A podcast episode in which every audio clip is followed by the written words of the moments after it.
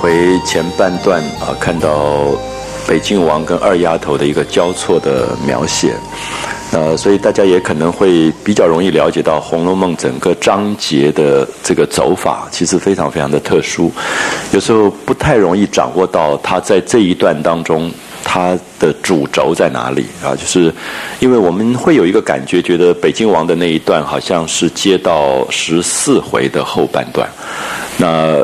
然后就是秦可卿的出殡了，所以你会觉得把它分离开来。可是事实上你会发现，它都是同时并存于第十五回。所以第十五回刚才我们讲的那个呃半段当中，基本上主要叙述的两个人物，一个就是北京王，一个就是二丫头啊。所以你可以感觉到作者的这样的编排，应该是有一种深意。所以在文学的写法，尤其在长篇小说里面，因为它这个。篇幅非常非常的大，所以有时候我们很容易忽略其中的某些章节。那我相信我自己也是看《红楼梦》看了很多很多次以后，才赫然发现二丫头这一段这么重要。因为很可能以前就觉得只是一个过场，根本不着痕迹的描绘啊。所以这是为什么会觉得《红楼梦》呃一直要反复的读下去的原因。因为作者在一个巨大的篇章当中。隐藏的每一个角落，每一个角落几乎都不是随意的。啊在十年的增删当中，这么多次的修改，最后编织出一个非常精彩的这个画面关系出来。那我希望这样的一个章节的观察啊，能够变成大家读《红楼梦》的一个某一种参考。因为在十五回的后半段，大家会发现这个出兵的队伍已经到了铁槛寺。那到了铁槛寺以后，所有的。灵寄到那个地方去，然后大部分的人口也住住在铁槛寺。可是凤姐为了事情繁杂，不要跟这些人住在一起，而且也比较干净，所以就特别安排了馒头庵在铁槛寺附近单独居住。所以作者当然有意的在安排铁槛跟馒头这两个字的寓意啊，就是我们说宋朝范成大的诗里面讲的“纵有千年铁门槛”。终须一个土馒头，那这个铁坎跟馒头其实是一个对比，就说你怎么样用一个这么牢固的门槛，想要把死亡挡在外面，最后其实是挡不住，还是落到一个像坟堆一样的土馒头这样的东西出来。那很明显，作者是在做对比。可是好的文学家都不希望他的作品太像。预言跟哲学，所以他就会转一转去做一点伪装。他说：“这个馒头庵本来叫水月庵，那因为馒头做的好吃，所以大家就叫它馒头庵。”我不知道大家可不可以了解这种文学的写法，就是因为如果他说啊，因为人死掉以后都是一个馒头馒头，所以叫做馒头庵，其实反而是有一点俗气了。所以他他就故意的伪装一下，说不是因为那个原因，是因为这个水月庵。做的馒头特别好吃，所以就叫馒头庵。好，所以这种文学上的真真假假，可能是《红楼梦》最有趣的地方，因为这个作者一直在讲假作真实，真亦假。他最喜欢玩的就是真假游戏，然后也在真假当中，让我们看到生命当中我们。以假为真，或者真反而当成假在处理的这种谬误啊，这种荒谬的一种一种感觉，所以凤姐就住下来啊，住在这个呃馒头庵的这一段，然后就碰到了这个庙里面的住持，就是净虚，干净的净啊，虚无的虚。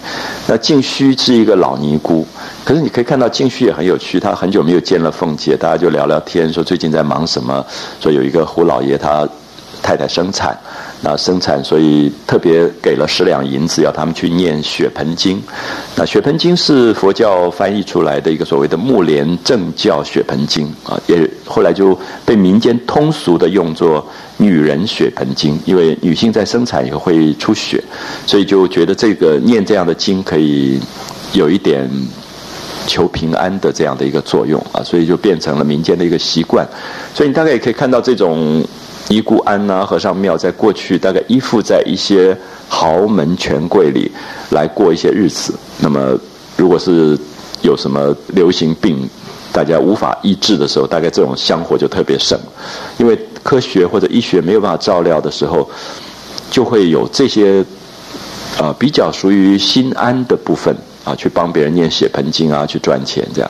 所以你可以看到，慢慢就导出了一个很有趣的事情，就是净虚这样的一个尼姑庵的老尼姑，他会管到很多很多的事情。说城里面有哪一个非常有钱的大财主，姓张，然后他有一个女儿，这个女儿叫金哥，然后从小就许给了一个守备的儿子，就是。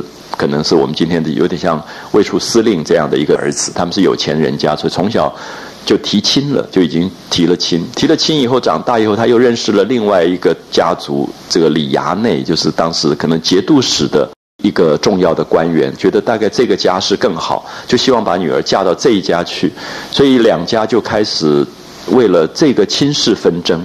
女儿已经许配给人家，已经拿了定钱了，啊，就是定过亲了，怎么现在又许给另外一家，就在闹事，就两家就闹到法庭去。一个老尼姑竟然会去管这个事情，然后就去求凤姐说：“你今天刚好来了，所以他们拜托说，要不要你去跟节度使讲一讲？那节度使官位更高，所以就可以跟那个守备家里面讲一讲，就把这个婚事给退掉，所以他就可以顺利的嫁给那个李衙内。所以我想。”秦可卿的出兵完全不是一个出兵，你会发现我们已经完全忘掉秦可卿了。你就可以看到这个出兵的过程里面带出了这种贵族人家所有复杂的一些关系，特别是跟他们有关的这些和尚庙尼姑庵，都不像我们想的这么简单，每天只是静而虚在念经啊，大概也不静也不虚，包揽诉讼，什么事情都做，所以他就求了凤姐，那凤姐也就大胆的去。用贾琏她丈夫的名义就发函给节度使，贾琏都不知道的。啊，所以我们看到凤姐第一次这么大胆的敢于去揽权。啊，就用她丈夫，因为贾琏有他们自己家世的一个身份，那王熙凤当然不可能用女人的这个名义去求这种事情，就她假造贾琏的名义，然后就发了一封信，然后就把这个事办了，然后就拿了三千两银子，所以大概你可以看到秦可卿的死亡是一件关键。因为王熙凤开始协理宁国府，开始管家。我们前面也提到说，她管家管得很好，可是因为管家管的胆子就大起来了，就觉得他可以在中间玩很多东西，所以他就开始包揽这些诉讼。对他来讲也是简单的不得了的事，因为贾家声势在外，你只要用贾家的这个名义发了一条一封函，这些做官的不敢不遵守。就遵守，然后那个银子就送来了，所以他也觉得很好像很简单。后来这种事情就越来越多，就累积起来。所以我们可以看到王熙凤这样的一个女孩子走向权力这个东西啊，也并不是说她个人一开始就懂得玩这些东西，而是因为家世在背后，对她来讲太容易了。那么随随便便，呃，盖一个章发一个函。他就三千两银子进账就进来了，所以他就胆子越来越大。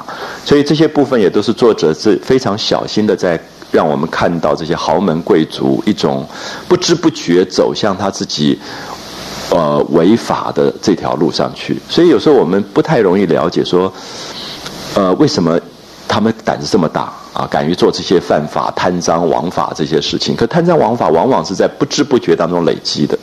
因为觉得没什么事，大家也不会知道，连贾琏她丈夫都不知道，那她就把这些事情就开始去办啊。所以这作者就是借着秦可卿的这个丧事这件事情，陆续的一步一步把这样的事件推出来。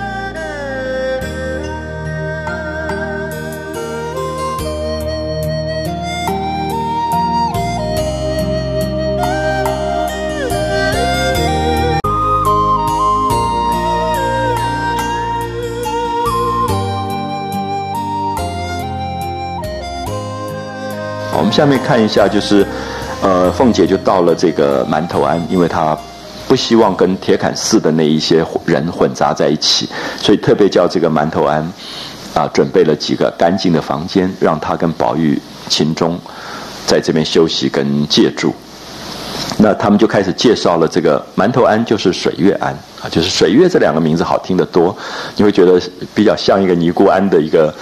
一个清净的这个感觉，可是因为庙里做的馒头好，就起了这个浑号啊，就是大家给他取了一个，都到那边去买馒头，就取了这样的一个外号。那离铁槛寺不远，那这一天因为和尚要祭灵，所以念经功课都已经做完了，那么也上过茶，就是祭奠过茶，啊，奠过晚茶以后，贾珍就叫贾蓉。赶快请凤姐歇息。那么也觉得凤姐大概忙碌一天，非常累了。那凤姐看到有几个妯娌陪着女亲啊，就是她自己家里面的这些姑嫂们呢，都陪着一些女眷，所以她自己可以抽身了，所以就辞了众人，就带了宝玉、秦钟往水月庵来啊，所以就离开了那个。出殡祭灵的这个仪式，就开始写他们自己的私事。但也提到了秦钟的爸爸，就秦业，因为年迈多病啊，年纪大了，身体不好，他也不能在这里了。那当然是因为女儿的丧事，所以爸爸其实在不在不是那么重要啊。过去父亲母亲不见得参加孩子的这个出殡或者祭灵的，所以秦业也就离开了，就不能在此，就命令秦钟这个做弟弟的。等待安灵啊，就在这边住三天，能够把秦可卿安葬。那秦钟就跟凤姐、宝玉就到了水月庵。那水月庵的主持就是净虚，净虚太师就带领两个徒弟，一个叫智善，一个叫智能，啊，两个徒弟出来迎接。那么大家见过，他就这里下面很有趣，就因为下面一场戏跟智能有关，就这个小尼姑爱上了秦钟，那么跟秦钟有一些。暧昧的这样的一些关系，所以他先从凤姐的眼睛，凤姐非常锐利的眼睛去介绍说：“哎，智能好久不见了。那原来是一个还没长大的小尼姑，小女孩。那过去这种小尼姑，有的时候大概家里穷困啊什么，就卖到庙里去做尼姑的，也不见得是心甘情愿的。那么，所以你可以看到智能后来跟秦钟恋爱的时候，秦钟就要跟他。”做什么事情，他就说：“你除非让我出了这个牢坑，不然你别想。”他用牢坑在形容他的庙，那么意思说他简直像坐牢一样。那很明显，你可以看到这些庙里的尼姑并不是那么心甘情愿的啊，可能是大部分是穷困就卖到庙里。所以就从凤姐的眼睛去看，说：“哎，智能好久不见，怎么越长越好了，越来越漂亮？”那从一个女性凤姐的眼睛去写，那么因为我们会觉得。怎么秦钟跟智能好起来？因为我们大概脑海里会觉得出家人的这个恋爱好像不太能够想象。可是，在作者描述智能人，当然就是长得很标致的一个女孩，发育的也很好了。那么她跟秦钟就变成慢慢好起来。所以这里就从凤姐。来到净室，净衣净手，就换了衣服，上了厕所，洗完手出来，见智能越发长高了，哎，智能已经发育长高了，模样越发出息了，就是越长越漂亮了。然后就说：“你们师徒这些日子怎么不往我们那里去？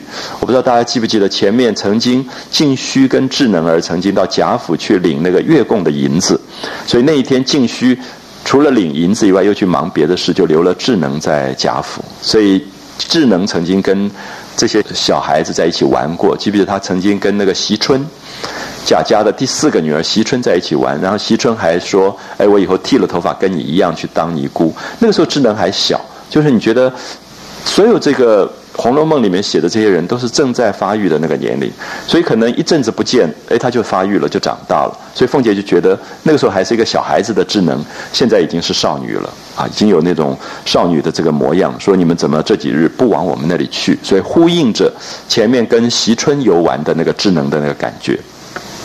那静虚就回答说。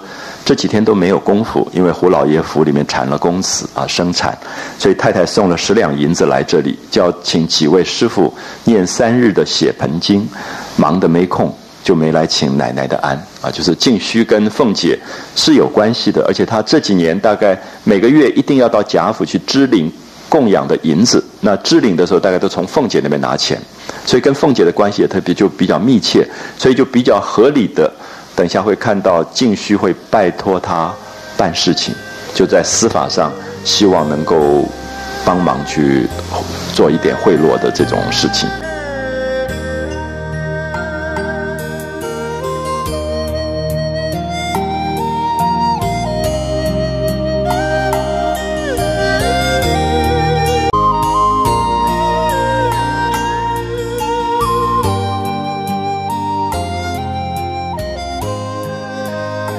演老尼陪着凤姐啊，就不要提这个老尼姑跟凤姐在那边聊什么家常事，那就说秦钟宝玉两个人正在大殿上玩耍，就在佛庙里玩耍。下面有一段完全就是宝玉、秦钟跟智能儿三个少男少女在调戏，啊，调戏的关系。所以作者的文笔非常奇特，就是明明是在写出殡，可是你看到出殡里的人性，他还是一样，他并没有跟平常有什么不同。就是宝玉也很聪明，宝玉知道秦钟跟智能在那边挤眉弄眼，大概私底下已经好的不得了，递纸条啊、email 啊这样搞，已经搞得一塌糊涂了。所以宝玉就故意在那边逗他们。啊，就所以下面有一场戏是非常轻松的一个写法，可是完全在写少男少女之间的调情的一些关系啊，就是两个人在玩耍，就见智能过来了，他们在庙里，你看，其实，在佛前呢，这是很好玩的一场戏啊，就在庙的大殿上，在菩萨佛前面，他们就在玩起来了。然后智能过来，那宝玉就笑着说：“能儿来了。”啊，就说智能来了。那秦钟就说：“理那个东西做什么？”啊。我不知道大家会不会感觉秦钟很奇怪的一个小孩子的个性啊，就是我们我们会感觉到他一直是很卑微的感觉。后来因为宝玉护着他，宝玉疼他，他又变成有一点拿大，所以他又在跟智能很好，私下在调戏智能。可是宝玉说：“哎，智能来的时候，他说理那个东西干什么？”他又觉得他不算什么。当然，我们有时候看到小孩子是会这样子，就是说你特别好，可在工作面前，你又表示我跟他没怎么样。好，所以。秦钟很，其实是一个非常平凡的少年的感觉。我说平凡，就是说，在教育里，你觉得这样的小孩很多，就是他他个性不明显。宝玉是很清楚的，就是他自己的那个深情，他对人的尊重，他都很清楚。秦钟其实有的时候好，有时候不好，有时候又怕的半死，怯生生的老是躲在人后面。有时候宝玉一疼他，他就拿大的不得了。你记不记得他在打架的时候？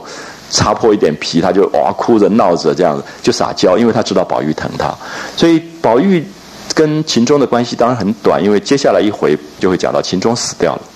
秦钟其实是我觉得常常觉得他的命是两个字，就是福薄，就是他其实是可以有福的人啊。宝玉那么疼他，其实从此他可以有福的，贾母也疼他，凤姐也疼他，可是那个福很薄，就受不了那个福。就是忽然他就自己搞得乱七八糟，就死掉了。所以我们大概下面可以看到这一段啊，已经在埋伏下第十六回秦钟的这个悲剧，就是他很怯弱的一个人啊，身体不厚厚重。前面的对他的身体的描写也是说怯弱有女儿风的那种感觉，就是不是很厚重的身体啊。所以我用福薄这两个字在形容他，你就可以看到说理那个东西做什么，就是。这句话智能当然听到的，因为智能就在面前，然后他就会说：“理那个东西干什么？”可是等一下你又看到他又抱着那个智能一直要亲嘴，也是他，那他就常常对自己要做的事又不敢当的那种，就是不敢承担啊，那那样的一个感觉。好，他说：“理那个东西做什么？”那宝玉就笑了，就故意讽刺他说：“你别弄鬼。”那一日啊，那一天在老太太屋里，一个人都没有。你搂着她做什么？这会子还哄我。那宝玉其实是明眼人，他已经看得很清楚。可是宝玉很有趣，你你会不会觉得，如果宝玉这个时候跟秦钟是一个有点像恋爱的感觉，就是他有一点疼这个秦钟，可是秦钟在爱另外一个女孩子尼姑时候，他也没有觉得怎么样，他是觉得好像理所当然。所以宝玉的个性非常非常奇特，就是他有一种宽阔，而那个宽阔是他对人有。有一种了解，好像是天性里面的一种了解，而且也是我们讲的深情，好像他都不计较这些事，他要点名啊，他觉得很好玩，他就点名说你别弄鬼了。那一天在老太太屋里，一个人都没有，你搂着她做什么？还哄我啊，还想要骗我。那秦钟就笑着说：“这可是没有的话。”你看秦钟就是不敢承认的，他也不敢面对他自己做过的事情。那宝玉就笑着说：“有没有也不管你。”那你只叫他倒碗茶来给我吃，就丢开手，就是你现在你叫智能倒一杯茶给我喝，那我就不管这个事了，我也不追究这个事了。那秦钟就笑着说：“这奇怪，你叫他倒，他还会不倒吗？何必要我说？”所以这里面其实也许大家觉得这一段在写那种小男孩、小女孩根本无聊的一种交谈，可是我觉得中间有很有趣的东西。这个有趣是当然很明显，因为宝玉的地位比秦钟高。他是一个富家公子，大家都宠他，所以他说：“智能，你帮我倒杯茶。”真的，智能马上就去倒茶了，不会不要的。可他特别说：“秦钟，你叫他去倒一杯茶给我，因为他觉得秦钟跟智能有特别的关系。”这个时候，你会觉得宝玉不觉得他自己要霸占秦钟，他反而觉得秦钟跟智能在一起很好，他会觉得好像很鼓励他们好好在一起，然后也觉得你叫他倒一杯茶给我，那因为你叫他倒是有情义的，他不一样。好，所以你看到一个十几岁的男孩子讲出来的话很特别啊，他就因为秦钟说你干嘛要我叫他到，你自己叫他到就好，他一定会会倒过来。那宝玉说，我叫他到是无情义的，不及你叫他到是有情义的。所以有时候我们会觉得这这些地方常常会忽略，认为是作者写小男孩、小女孩的无聊的交谈。可是我一直觉得这里面其实是深情啊，一都在透露宝玉的个性的非常奇特的那一面。就是他对于人世间的一般我们世俗讲的嫉妒、吃醋、霸占，他都没有，他都是从深情，他觉得只要有情，其实是好的。那这个情中好像爱上了智能，他也不觉得这有什么不好，他觉得好像也蛮好的事情。那么说，你叫他倒一杯茶给我好不好？因为你们是有情义的，所以你叫他倒茶，这个茶会不一样。那秦钟被他逼得没办法，就说：“能儿，倒碗茶来给我。”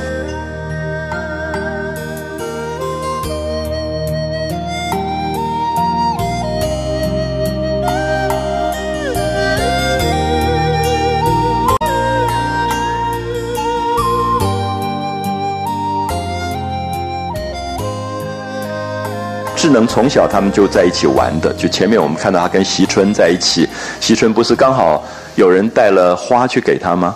然后他说：“哎呀，我刚才跟智能讲说，我以后要剃了头发跟他一起去做尼姑去。那如果那个剃了头发，这个花还不知道往哪带。所以他们那个时候真的是大概十岁左右的小女孩啊，在一起玩大的。所以智能从小在荣府走动，无人不识，大家都认识他，跟宝玉、秦钟玩笑，那么也很熟了。”根本一起长大的青梅竹马的小孩，那如今大了见之风月，就我们今天的语言不太容易理解啊，就是少女发育了，到了某一个年龄，风月这两个字是情爱吧。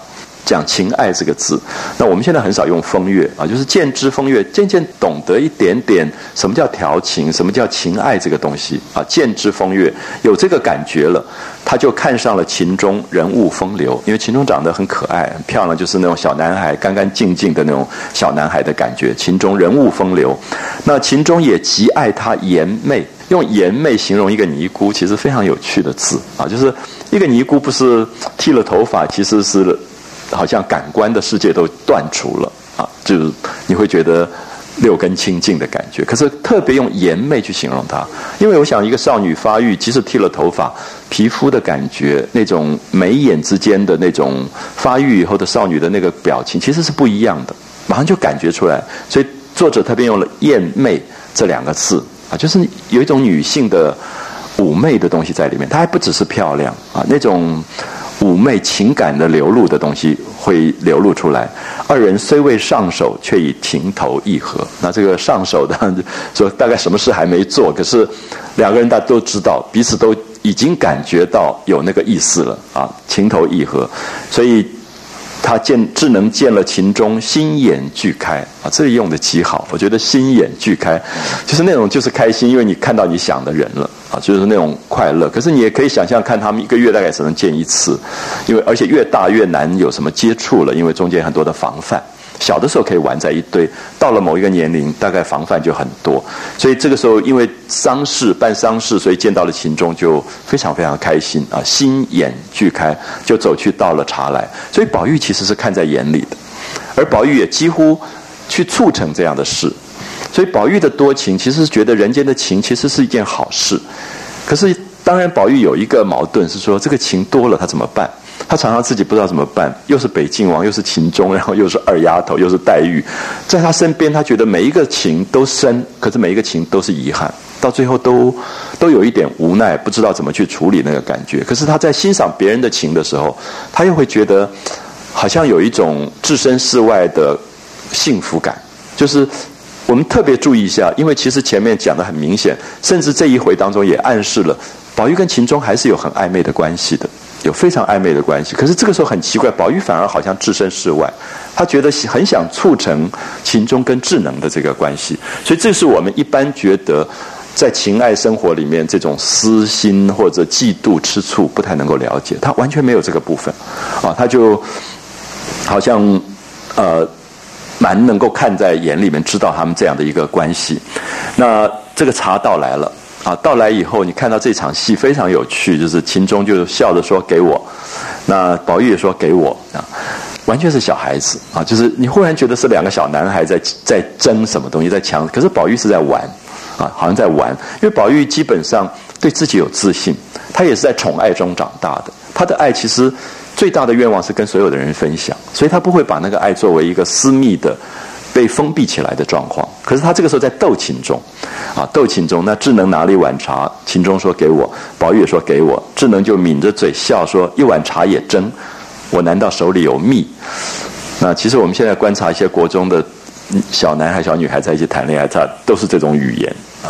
所以这些语言其实很难写啊，非常难写，因为写不好的时候会觉得轻佻，写得好的时候你会觉得刚好是这个年龄应该会有的一种一种状况啊，就是小男孩、小女孩的那种那种争夺的感觉。那宝玉就先抢了过来吃着，就喝了那个茶，正要问话，只见智善来。叫智能去摆茶果碟子，因为还有别人，所以这个老尼姑净虚底下有两个徒弟，一个智能，一个智善。那智善大概比较老实，或者说比较没有那么严媚吧，所以好像也没有人去去惹他。所以这个时候他就叫智能说去摆茶碟子，要请他们两个去吃茶、吃果子、吃点心。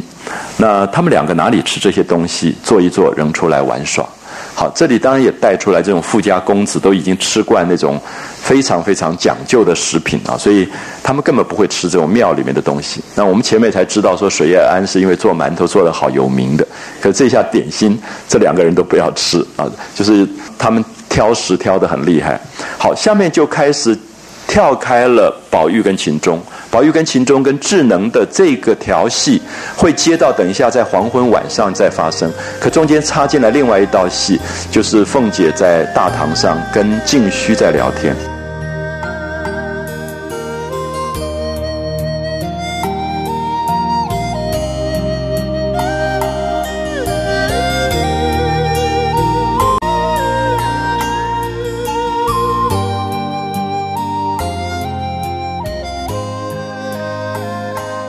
记不记得刚才本来就是他们在聊天，后来打断了。所以你注意一下这一段《红楼梦》里面，其实完全像电影的简介手法，啊，就是剪断的。宝玉跟智能的关系，然后凤姐跟静虚，再回到宝玉、秦钟跟智能，再回到凤姐跟静，他其实就是用剪接手法，就是同一个时间两组人马在演戏，啊，就有一点像刚刚提到，我觉得北静王跟。二二丫头是对比，可是现在是更明显，是同一个时间的两件事情在发生。那边是少年情欲，这边是比较大人世界的司法包揽诉讼，两边的违法啊，两种禁忌的愉悦啊。那个尼姑想要谈恋爱的禁忌的愉悦，这边是这个老尼姑想要包揽诉讼的禁忌的愉悦，两种不同的禁忌的愉悦。大家看这一段啊，就是凤姐。怎么去处理这样的一件事情？好，凤姐略作片时，也回至静室歇息。老尼相送啊，这个静虚就送她回到她自己准备为她准备的那个比较干净的房间去休息。然后众婆娘媳妇见无事，就陆续散了。那这些人都是伺候凤姐的婆娘媳妇，大概一大堆的佣人，就陆续散了，也自去歇息。那跟前不过几个心腹常侍的小辈啊，就是几个小丫头，还跟在凤姐旁边来伺候她。这个时候，老尼姑就赶快趁机就要求情了。她就趁机说：“我正有一事要到府里求太太，先请奶奶一个事项。”她说：“我有事情要进府，啊到贾府去拜托王夫人，因为还是觉得王夫人是主要的主事。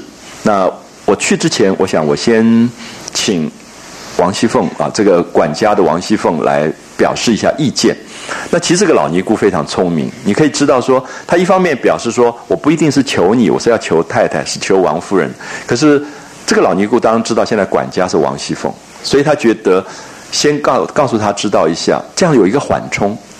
我不知道大家了不了解，就是说你求别人的时候，你不要立刻被拒绝的那个感觉。所以我现在不是要求你，我是要求另外一个人。可是我先通报，让你知道这个事情怎么怎么办。你可不可以告诉我应该怎么办比较好？那所以王熙凤最后根本没有跟王夫人讲，她自己就办好了，啊，所以这个也是老尼姑的历练，就是聪明的不得了的这个这个老尼姑。你也知道说，她大概来往于这些官家，早就已经包揽诉讼这些事情包揽很多。因为这种出家人有时候是最好的掩护身份，就是在所有的这些政治啊这种呃所有的司法里面，他们有时候往往是最好的掩护去做一些手脚。那我想西方也是一样，西方很多的修士、神父、主教常常也扮演这一类的角色。所以这个凤姐就问他说：“你到底有什么事情？”这个老尼姑就说：“阿弥陀佛啊，这是口语上一定要先，就说你出家人，你竟然要讲这些事，自己先心里先不安了。你就说阿弥陀佛，你先念一个佛号，然后只因为当日我先在长安县内善财庵出家，就讲到他自己年轻的时候，他最早是在呃北方的长安。这当然这都是杜撰啊，作者杜撰的一些地名，就是长安县。”有个善财庵出家了，那在那个时候，他就有一个施主，就常常捐钱给庙里的人，叫做施主。但那个施主姓张，是当地的一个大财主，非常有钱的一个人。那他有一个女儿，小名叫金哥。那那个时候都往我庙里来进香。那不想遇见了长安府府太爷的小舅子李衙内啊，这里面牵涉到一些官名。可是我想大家注意一下，曹雪芹在写到官名的时候，常常是杜撰。有时候是用唐朝的，有时候是用宋朝的。像衙内这个官，大部分是唐末宋初用到的。我们在读像《水浒传》里常常出现“衙内”这个字，啊，就是当时唐朝因为有很多的节度使，这个节度使都是管一个大的州县的，然后他有一个城，会有一个防备的城，因为节度使通常都是军人。就是一个地方的防卫司令，比如说早期金门之类的，他就是一个防卫司令，他有他很高的独立的行政权的。所以唐朝后来亡国也跟节度使的这个掌权有很大的，像安禄山就是节度使。所以节度使本身，因为他有一点像一个独立的王国，他有一个独立的城，然后在这个城里面，他还有一个特别的小城叫衙城，是他自己一个人住的，就是等于是他的办公室所在，跟他居住所在。这个衙城是。节度使所驻扎的地方，所以它的位置最重要。可是那个牙常常用的是牙齿的牙，就是一个小城的意思啊。最早是用牙齿的这个牙。那管这个城的人，通常都是这个节度使自己最亲信的人，常常是义子，就是在唐末时候喜欢收义子，就是最亲信的这些子弟来做衙内，就是管这个衙内的啊。所以等于是都指挥使这样的一个身份啊，作为这个。军备啊，或者是安全呐、防范的一个底下最亲信的一个人，所以衙内就常常在戏台上出现的衙内都是那种为非作歹，然后看到美女就把人家抢回家的。我们看旧戏里面好多都是叫衙内，都穿着花的衣服，因为他就是年轻的节度使，年轻的一个义子啊，这种所所谓十三太保那种角色。啊，我们太保的来源大概从那边来的，就是舞台上那种最喜欢打架，动不动就打架，然后看到美女就要抢走的那种，就叫衙内。所以他这里面就引用了一个这样古代的一个官名，就是一个李衙内，当然就是地位蛮高的，然后有权有势的一个家族的年轻男孩子。那这个衙内一心就看上要娶金哥，就打发人来到这个张家来求亲。可是金哥已经受了元任长安守备，都是在长安。两边都是大官，一边是长安府的府太爷的小舅子李衙内，一边是长安守备的公子，从小就已经定了亲啊。守备注意一下，明清确实有这个官，就是所有这种城堡的一个管理一个城堡的一个主管，就叫守备，有点像我们现在讲卫戍司令之类的啊，这样的一个军人的一个官守备。那他的公子已经聘定了，所以我们现在大概了解一下，就是这个张家的财主，啊，张家的财主，然后他的女儿金哥许给了小时候许给了这个呃守备的儿子，可是现在他被另外一个有权有势的李衙内看上，当然内情我们不太了解，可是晋虚讲说他当年在长安善财庵出家，那么这个施主。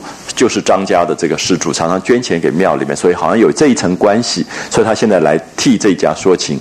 其实我们也不敢确定啊，因为我们会发现这个晋虚其实包揽这样的诉讼，有可能他中间也有他的好处啊，所以其实不完全是实情。他当然不能跟王熙凤讲，他只能说啊，因为过去什么什么样的关系，所以现在大家要求这个王熙凤来出面。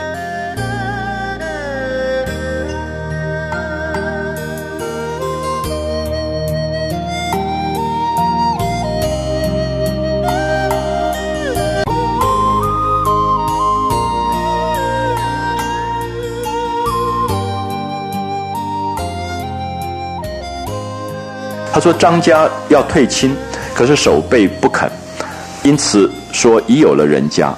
那李公子执意不从，可是那个李衙内也不肯让，一定要娶这个女儿。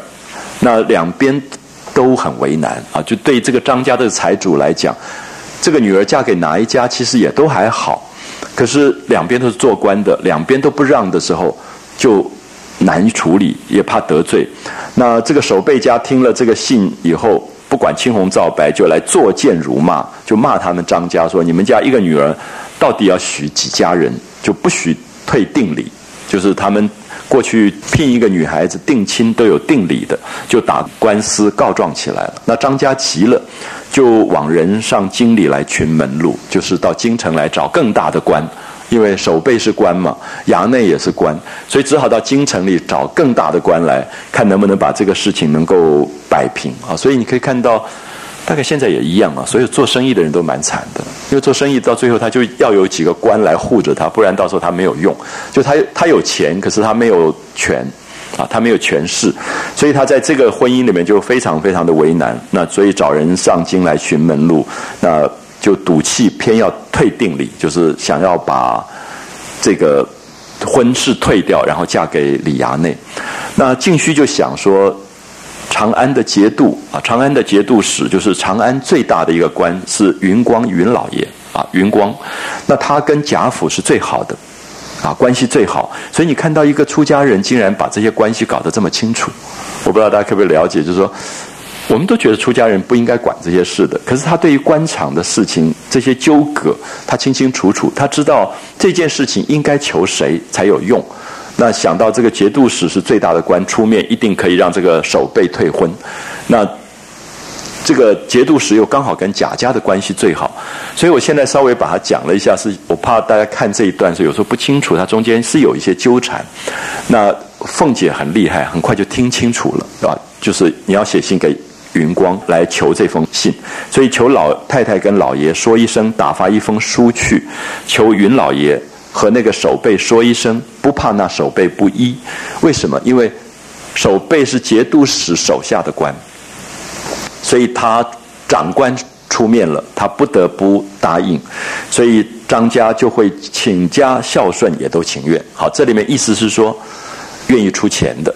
他当然还没有说多少钱，可是他把家里所有的钱都拿来孝顺，都愿意的。好，意思说你们不是白帮忙，他们会有好处的。这样可以了解吗？请家孝顺，就他们愿意拿很多钱来出来的意思。那凤姐听了以后就说：“这事倒不大啊，这说觉得这是小事，一定就办成了。只是太太不管这样的事。你看凤姐的厉害，凤姐就说王夫人根本不管这样的事啊，就说这么小的事，你要王夫人去出面去管，她她就不要管，那就把她推掉，拒绝掉了。那这个老尼姑说：太太不管，奶奶也可以主张了。”啊，说其实你现在虽然年轻，你应该也可以做一点主张，你可以来管管这个事。所以这个老尼姑非常厉害，就是她其实是一步一步来的。她希望先抬出王夫人，那王夫人凤姐现在就把她挡回去，王夫人不管。那她说：“哎，那你你可以管呐，你可以来处理。”那凤姐就笑了，说：“我也不等银子使，也不做这样的事。”可是你可以看到凤姐的厉害是说，我也不等银子使，意思说你刚才讲说要给钱，可是我也我现在又不急用，不急着用钱。可是当然凤姐很清楚说，如果我要管，我真的就是要钱的，啊，我不会跟你白管。所以这里面话里面都是两面的东西，说我也不等银子使，我也不做这样的事。那我当然我现在不用管这个事。那这个老尼姑更厉害，啊，老尼姑就是听了以后就。打趣妄想说：“那就不要求了吧。”然后就叹了一口气，他自己叹了一口气，自己跟自己在讲。然后这一句话就刺激了凤姐。可是这句话当然讲给凤姐听的。他说：“哎呀，那就算了吧，我们不求了。那张家已经来求我，那我也跟他们说我会来求贾家。那现在不管这个事，那张家不会不知道，就是他他会以为说贾家没有能力管，而不是贾家不想管这个事。这样了解吗？就其实是激将法。”我不知道大家听懂没有？这个老尼姑的厉害的地方，就是说，哎呀，我就叹了一口气说，啊，现在这个事办不成了。可是我已经跟他们讲，我会来求贾家，他们一定不想说是你们不想管，是你们根本没能力去管。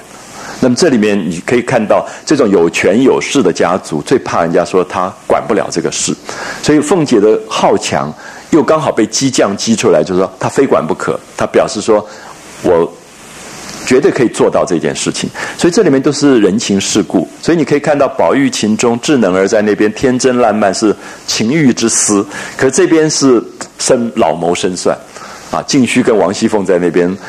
玩另外一场游戏，所以其实王这个秦可卿的出殡里面透露出来人性上的非常有趣的东西，而且刚好是在馒头庵里发生的，啊，馒头庵里发生。但如果馒头庵真的是所谓土馒头的这个暗示的话，你会觉得变成一个荒谬的讽刺，因为唐朝大概对白话文学影响最大的这个王梵志啊，就是所谓的寒山，他们常常有诗里面都在讲说。呃，外面城外面一个一个土馒头，那他们这个土馒头的馅啊，就是我们不是包包子里面要肉馅吗？那馅是哪里来？都是城里面的人。那那个时候就用白话文学已经讲出来说，你要不要到城外去看一看？每一个馒头，它的馅，它将来需要的馅，都是城里的人。所以我送你们一人。吃一个，不要嫌滋味不好。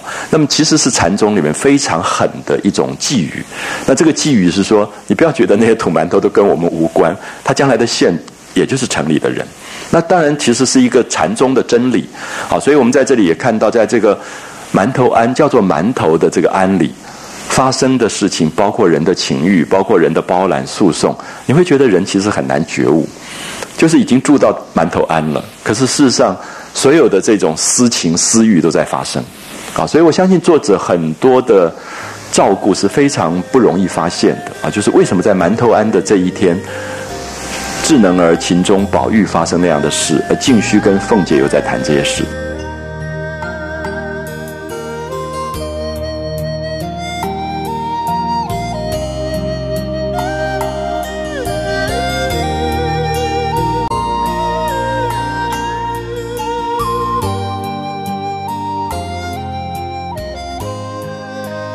凤姐被这个静虚一刺激就不得了了。凤姐听了这个话，便发了兴头。啊，发了兴头就说这下不得了了，她就被激起来，因为好强，然后她一定要表现表现了，她就说你是素日知道我的。啊，她就大胆的跟这个静虚讲说，从来不信什么是阴司地狱报应的。了不起的凤姐啊！我们一般人都不太敢这么直率的讲啊。我们大概心里面不信，我们也不太敢讲，因为就总觉得这种是赌神的事。可是凤姐的厉害就在这里，她说：“你是出家人，你是这个庙里的住持，我老实告诉你，我根本不相信什么因私报应的。所以意思说，我要接这个事了。”那我就是要包揽诉讼，我就是要做这些事，我也不怕将来有什么报应这些事啊。他说我从来不信什么是阴司地狱报应的，平时什么事我说要行就行啊，我自己要做我就做了，我根本不管将来的上刀山下油锅。这是凤姐的泼辣，他就跟他尼姑说：“你叫他叫张家拿三千两银子来，我就替他出这口气。”所以他说的很大拉拉的，表示说我只是被你激将激出来了，所以我要替他出一口气。可是当然，凤姐也拿了三千两银子，就是轻轻松松就拿了三千两银子。所以这里面的对话，其实有时候读到的时候，真是汗毛竖立啊！就是你会感觉到人性有很多不自觉的东西，就是在这样一个应该清静无为的尼姑庵里面。刚才那个倒茶的那一场戏，跟现在这个包揽诉讼这一场戏，都看到人性这么无奈的这一面，所以我相信作者当然是有意啊，在写这些。那老尼听了喜不自禁啊，就很高兴，觉得。诡计已经让这个王熙凤上当了，所以有有这个不难啊，因为王熙凤摆明的说，我就是要三千两银子。那他说有这个不难。那凤姐当然要再讲说，你不要搞错了，我这么有钱，我哪里会在乎你三千两银子？他说我比不得他们扯棚拉纤的图银子啊，那种扯棚就是拉船的人，帆船的棚，还有拉纤就在船要走的时候，在岸边拉绳子的那个人叫拉纤的。扯棚拉纤就是那种低下的人，啊，那种贩夫走卒的意思啊。扯棚了，我们台湾现在不太容易看到拉纤了。可是我想有时候大家可能到四川时候可以看到，在长江岸边还有拉纤的啊，就是因为在逆水行舟的时候，那个船没有办法有帆，也没有办法划船的时候，就用岸边岸上的人用绳子拉，叫拉纤。那扯棚拉纤就是讲。这些低下的人啊，做劳苦工作的人，我比不得他们拉扯棚拉纤的图银子，为了银子，这三千银子不过是给打发说去的小厮做盘缠，因为不是要到长安去吗？他要派一个人到长安去送信。我这三千银子就是给这个小厮的。当然，我们知道王熙凤哪里会给这个小厮三千两银子？大概二十两都不得了。可他就是表示说，我根本不要这个钱，这个钱也不过给这些小佣人用，是他赚几个辛苦钱，我一个钱也不要的。便是三万两，我此刻也拿得出来。那有一点说，你不要小看我，不是为了钱。可是王熙凤后来真的就是为这些钱，而且这三千两银子后来真的送来了。送来的时候，她丈夫刚好在场。所以那个丫头平儿非常聪明，那王熙凤说谁来了？她就说香菱来了。那后来就胡扯了一段时间，王熙凤就问这个平儿说：“这个香菱没事跑来干嘛？”就贾琏已经走了，平儿就跟他说：“哪里有什么香菱？是个旺儿媳妇，没有一个准啊！”就这个时候，偏偏送了那个三千两银子的利银来了，就是他们把三千两银子在放高利贷，所以那个利息送来，因为他不敢让贾琏知道。啊，不敢让贾琏知道，所以就骗他说香菱来了。所以这些东西就一步一步出来，你就开始看到王熙凤胆子越来越大，不但包揽诉讼、放高利贷，就一步一步开始玩这种这种游戏啊，就是那个人性的不自觉的那个欲望的部分，全部在慢慢在在出来。好，然后这个老尼姑当然连忙答应，就说既然如此，奶奶明日就开恩吧。那意思就是说，你明天就赶快处理一下这个事情，好不好啊？就是赶快，赶快去处理。那凤姐说：“你瞧我忙的啊，就哪一处少了我？”那这凤姐讲这种话时候是最得意的啊，就说：“你看什么地方会少了我？就是宁国府也需要他，荣国府需要他。那么办这样的丧事，别人都走了，他还要留下来好好的办事情。”他说：“既应了你，自然快快的了结。就说你放心吧，我既然答应你了，我一定。”尽快的帮你把这个事情就了结掉。那老尼姑就说：“这点子事在别人的跟前就忙得不知怎么样了啊！这个事情如果是别人，一定会忙得不得了。如果是奶奶的跟前，再添上些也不够。奶奶一发挥的，只是俗语说的‘能者多劳’。这个老尼姑在拍马屁了啊！就说：‘哎呀，别人要这些事情都忙昏头了，那对于你来说算什么呢？再多加一些事，我看也没什么关系。’然后就跟他一个美美好的称号说。”能能者多劳，那太太因为大小事都见奶奶妥帖，越都推给奶奶了，奶奶也要保重晶体才好。好，那个你看那个老尼姑的成功不是偶然的，这个妙香火盛绝对跟她做人有关啊，就是她懂得怎么去弄钱，怎么去把人弄得服服帖帖的啊，讲好话让让他听。他说王夫人因为看你。本来这么年轻，不应该把大小事都让他做的。可是因为你做得好，所以也就推给你了。那你自己要保重身体啊，就是不要太累，累坏了。那一路话，奉承的凤姐越发受用。就凤姐本来就是要听好话的人，或者说每个人也都要听好话。可是好强的凤姐特别明显啊，她要别人捧她，她要别人看到她做事的能力、办事的能干。可是我们。看到所有人最能干的部分、最长处、优点，就是他致命伤。所以刚才那个老尼姑其实利用了他的致命伤。所以有时候人很奇怪，人不自觉的地方，就是常常觉得是自己最能干的地方，刚好被利用。所以有时候我们看到人的那种清醒是非常非常难做到。就是凤姐这么聪明，可是在这个时候，她完全感觉不到老尼姑其实刚才叹一口气讲的那个话，根本是一个圈套，他就掉进去了。他他就觉得说有什么办不成的，我就办给你看看，啊，就被这个激将法刺激。就出来了，看他也不顾劳乏，就攀谈起来，就跟这个尼姑静虚就谈谈这个，谈谈那个。好，你看到电影又剪接了，发现下面又是回到秦钟跟智能，有没有发现？刚才讲的电影的剪接手法，大家在十五回的后半段看得非常清楚，就是静虚跟凤姐的一个事情的处理，还有智能跟秦钟、宝玉之间的私情调戏，是两条线在剪接，可是同一个时间发生，就在交替、交替、交替。是啊为什么在交替这个东西？这是我们要问的。就是我们读《红楼梦》多读几次，我们最后一定要问说：干嘛把凤姐跟静虚的这一段，跟智能跟秦钟的这一段放在一起？完全不相干的，一个是司法案件，一个是情欲，怎么会放在一起？可是他要写的是同一个东西，就是说人不自觉的欲望。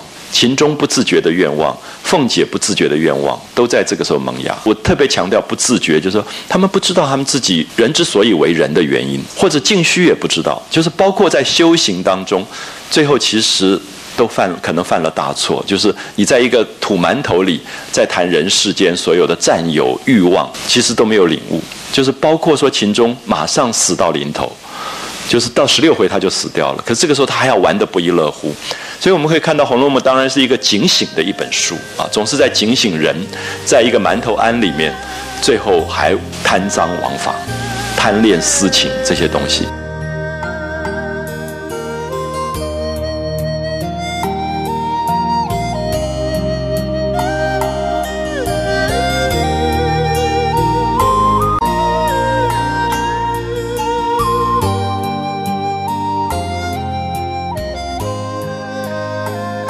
所以下面我们看这段很有趣，就是秦钟跟智能儿的调戏啊，就是在尼姑庵里面玩的游戏。所以你完全忘掉秦可卿，也完全忘掉丧事，你完全不觉得这是一个好像一个嘉年华会一样。怎么丧事会办成这个样子啊？晚上就就在庙里面就简直胡搞起来了。那谁想秦钟趁黑夜无人来寻智能啊？半夜睡不着觉，就跑来找这个。尼姑，你看胆大到这个样子，就在尼姑庵里面，竟然就来找智能了。刚至后面房中，只见智能独在房中洗茶碗啊，就是这些小尼姑其实很苦的。如果是家里面穷卖过来的话，就要不断的做劳动啊，就是从早到晚一直做劳动。我记得我那个时候在，呃。大学的时候到石头庵，石头山有一个海会庵，一个庙里头，那边也是三个尼姑，老尼姑带着两个小尼姑，然后那那些小尼姑，其中有一个就是家里很有钱的，然后大概捐了钱，然后去，他就几乎什么事都不做。那另外一个就是不断做劳动，啊，我才知道说庙里面的这个阶级其实也非常清楚，就是你如果是卖过来的，你就必须不断的劳动。啊，不断的做苦工，所以智能儿大概也很想脱离这个庙。其实你感觉到说，他从早到晚就一直在忙。他刚才跟秦钟讲两句话，就被那个智善又叫去做事情，就是他一直有事情要让他做。只见智能独在房中洗茶碗，那秦钟就跑来啊，跑来以后便搂着亲嘴。好，你可以看到尼姑庵里发生的事情。所以作者很大胆啊，尤其在那个年代，他其实因为看穿了人性。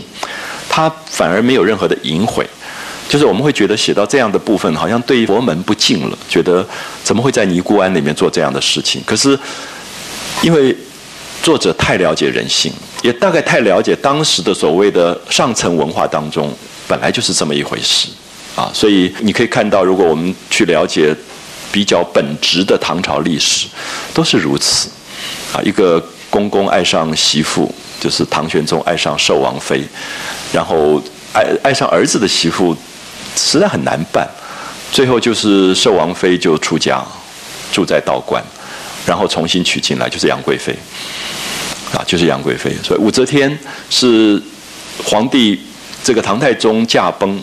他没有生产，所以全部就做了尼姑。做了尼姑以后，高宗进尼姑庵去跟他有私情，又把他接出来变成妃子。唐朝的历史都是这样子，所以大概你可以看到，所谓上层社会里面，这个所谓的佛法对他们来讲也变成一个好像一个仪式，可是，在内部里面也并不是清修，啊，并不是真正的清修。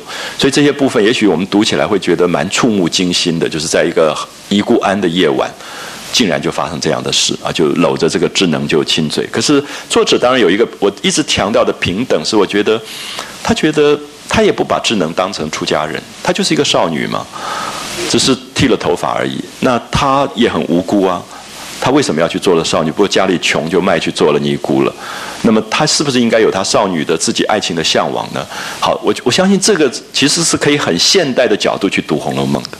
就如果你用一个保守的角度，你觉得《红楼梦》很多的逾越跟禁忌，可是逾越禁忌从现代的角度来看，我们会觉得作者其实在那个年代是非常非常大胆的去破除了传统的看法。他觉得他可能会说：为什么尼姑不可以谈恋爱？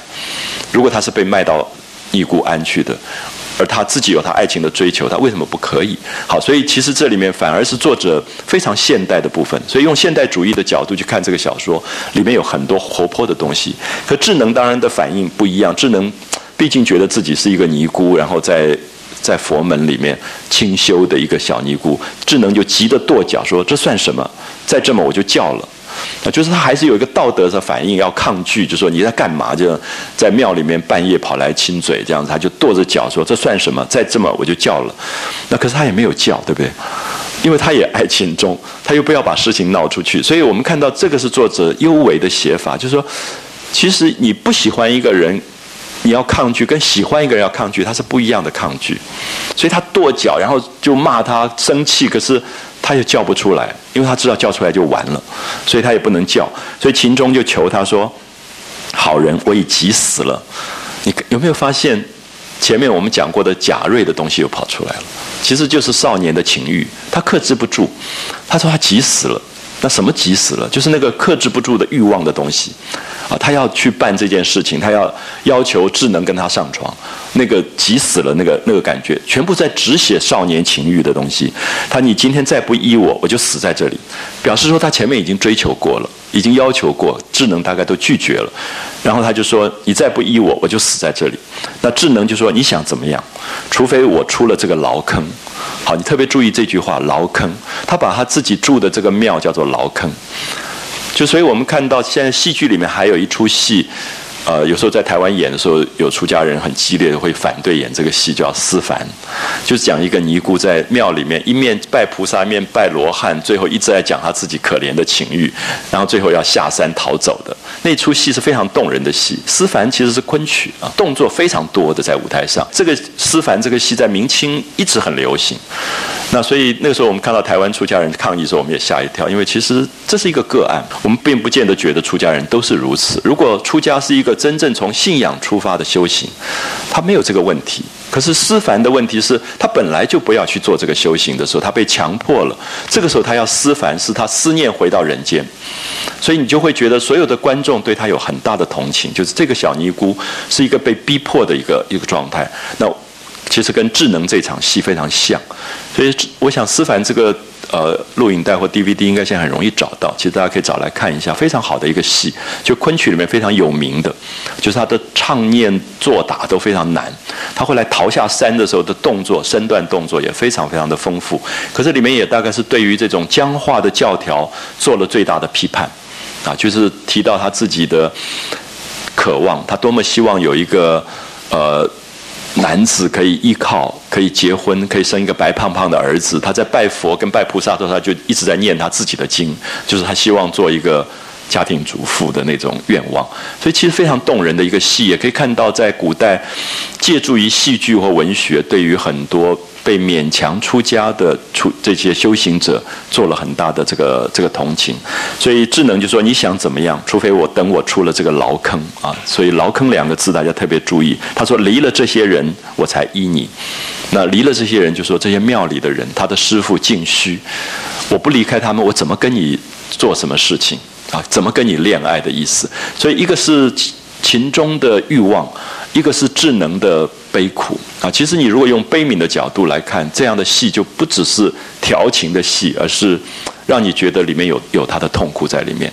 那秦钟其实是一个不可依靠的人，我也觉得说，即使他这下上了手，说他走了大概就忘掉了，他不是一个很定性的这个这样的一个人的感觉。所以智能这个时候也几乎感觉到他身上唯一还能够吸引秦钟的是那个。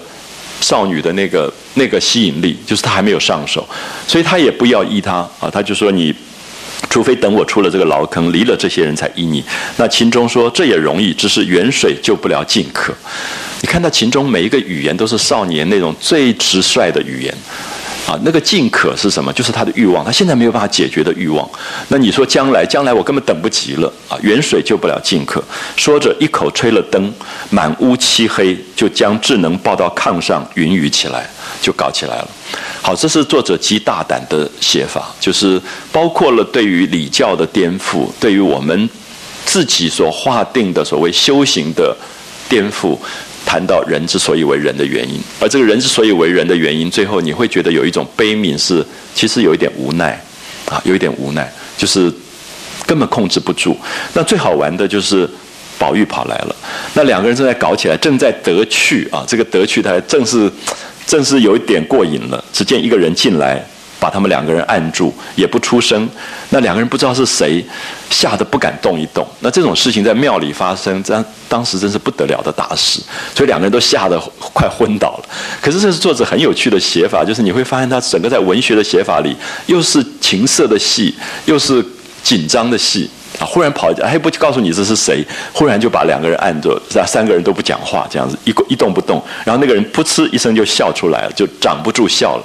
那两个人才知道是宝玉，听那个声音才知道是宝玉。你看宝玉永远在做这种调皮的事啊，就是他当然知道秦钟在干嘛，他又跟秦钟住在一起，所以秦钟不见了，他当然会去找，然后就发现了。可是发现了以后，我觉得宝玉的厚道其实我们很难了解，就是。他其实也在警告说：“你们这样子真的会被人家发现，这简直会打死的。”可他去吓他们，可他又不要说把他们吓得太过分，所以用了一个调皮的一个方法，把他们按在那里。秦钟是一个傻瓜，他大概也体谅不了。宝玉这个时候来出现的这些原因，心中就连忙起来抱怨说：“这算什么？那你看那个已经前面急死了，呃，那个远水救不了近火，讲了这么多他情欲的那种，然后好不容易要发生，然后宝玉又来，他简直气昏掉了。他说这算什么？那宝玉笑说：你倒不依，咱们就叫喊起来。他说你别傻了，你还要这个时候还骂我，还抱怨我。我们现在叫出来，如果来了人，你看怎么办啊？然后修的智能趁黑就跑了。”那这个女性当然她自己作为一个尼姑，这个时候她最难堪的时候，她赶快就跑掉了啊，就羞的就就跑掉。那宝玉就拉了秦钟出来，你还和我犟啊？因为刚才不是秦钟辩论说他没有吗？宝玉说那天在老太太房间没有人的时候，你搂着她干嘛？他说哪里有这回事？就是秦钟永远不敢面对他自己。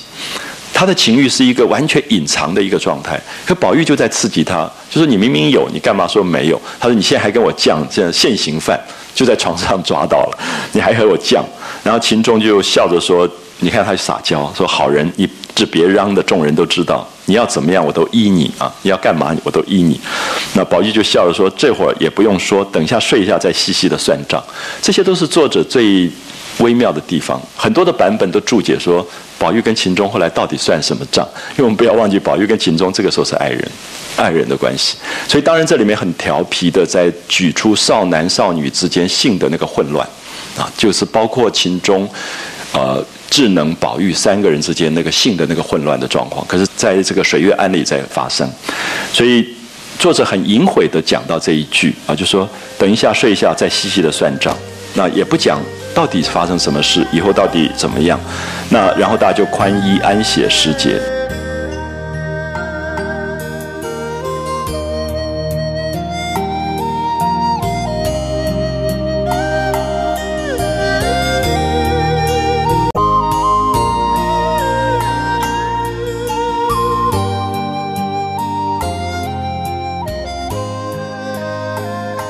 凤姐就在里间，秦钟跟宝玉在外间。你可以看到秦钟非常大胆，就是人在情欲发生的时候，真的是完全不顾大体。因为凤姐也会问说：“秦钟跑到哪里去了？”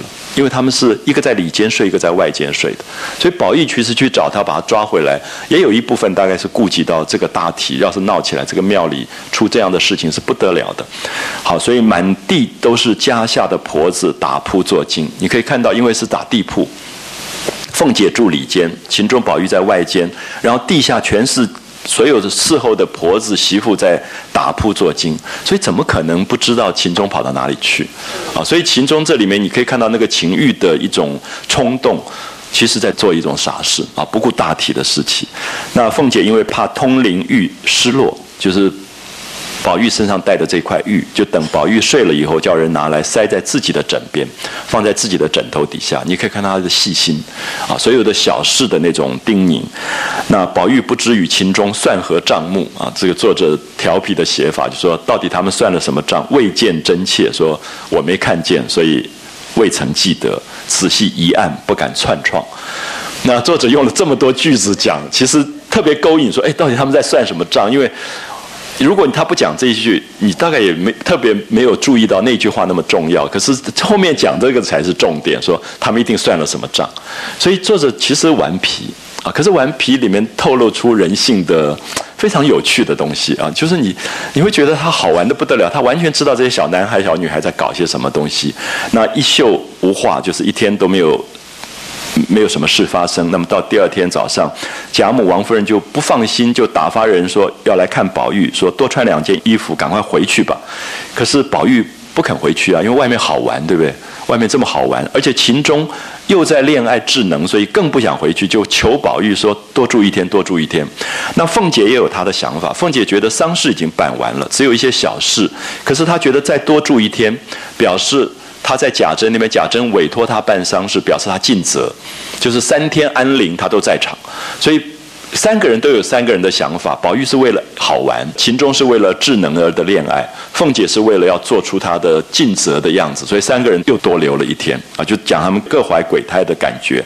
那他又同时，凤姐想留下来处理一下静虚拜托他的事，就是记不记得刚才讲的那个守备的儿子衙内。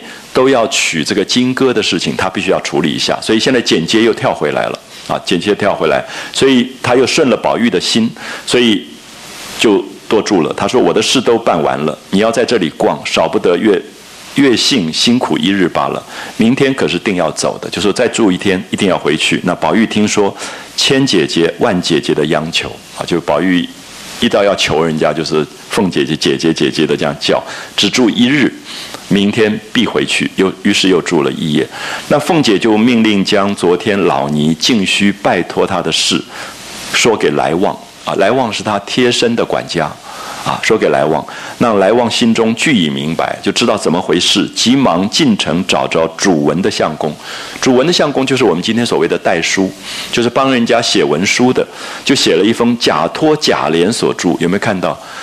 王熙凤非常大胆，假托她丈夫的名义写信给人家，所以他要拿这三两三千两银子，他不能用他自己的名字，他假托贾琏所著修书一封，连夜往长安县来，不过百里路程，啊，就是大概一两天就到了，两日功夫居于妥协。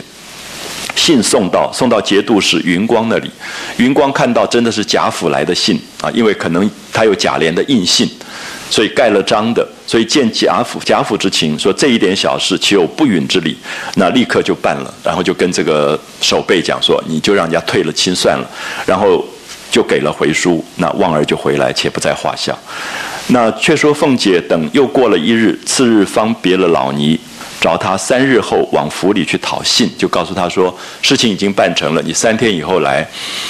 看看结局怎么样？那当然，这里面其实是说你钱要送来。啊，你钱不送来的话，我这个这个事情也不告诉你。那另外又交代一个结局，就秦钟跟智能百般不忍的分离，背地里多少幽奇密约，俱不用细数，那只得含恨而别。啊就是两个小儿女的这个恋爱。所以我们在这里大概可以看到这一回当中交错着王熙凤办的这个事情，也交错着这个智能儿跟呃。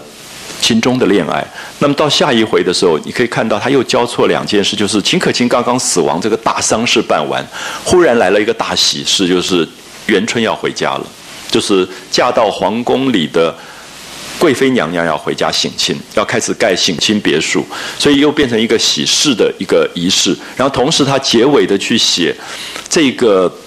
王熙凤所代理的这个诉讼的案件，因为诉讼的案件已经交代完了，这个女孩金哥就要嫁给李衙内了。可是这个金哥这个女孩子有情有义，就觉得说我已经许配给守备的儿子了，为什么又要把我许给李衙内？觉得这是不对的，没有情义的事，所以就上吊死了。然后这个上吊死去的消息传到守备家，守备的儿子觉得这个金哥这么有情有义，他也不能够。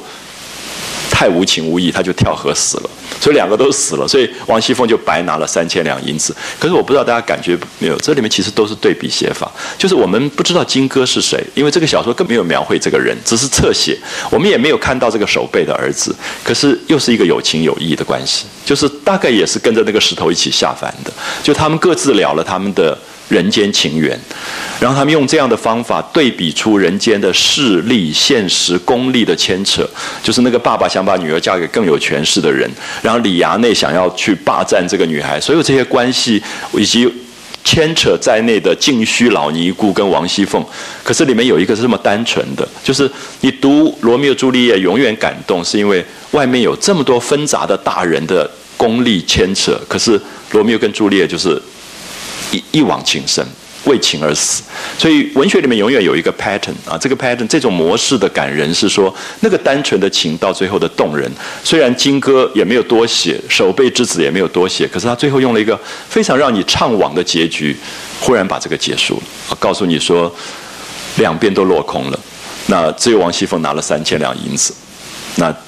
他就白赚了三年，然后去放高利贷去。那秦秦可这个秦可卿的弟弟秦钟，又因为大概在庙里面搞得实在有点太过分了，然后着了凉，回到家，那智能儿又偷跑出来找他，然后他是一个根本无能的人，他根本也不知道怎么办。他爱他，然后他也要他出来，可是智能真来找他的时候，他根本没有能力去处理这个事情，然后被爸爸痛打一顿，然后秦钟死掉。所以可以看到十五回的结局全部在十六回。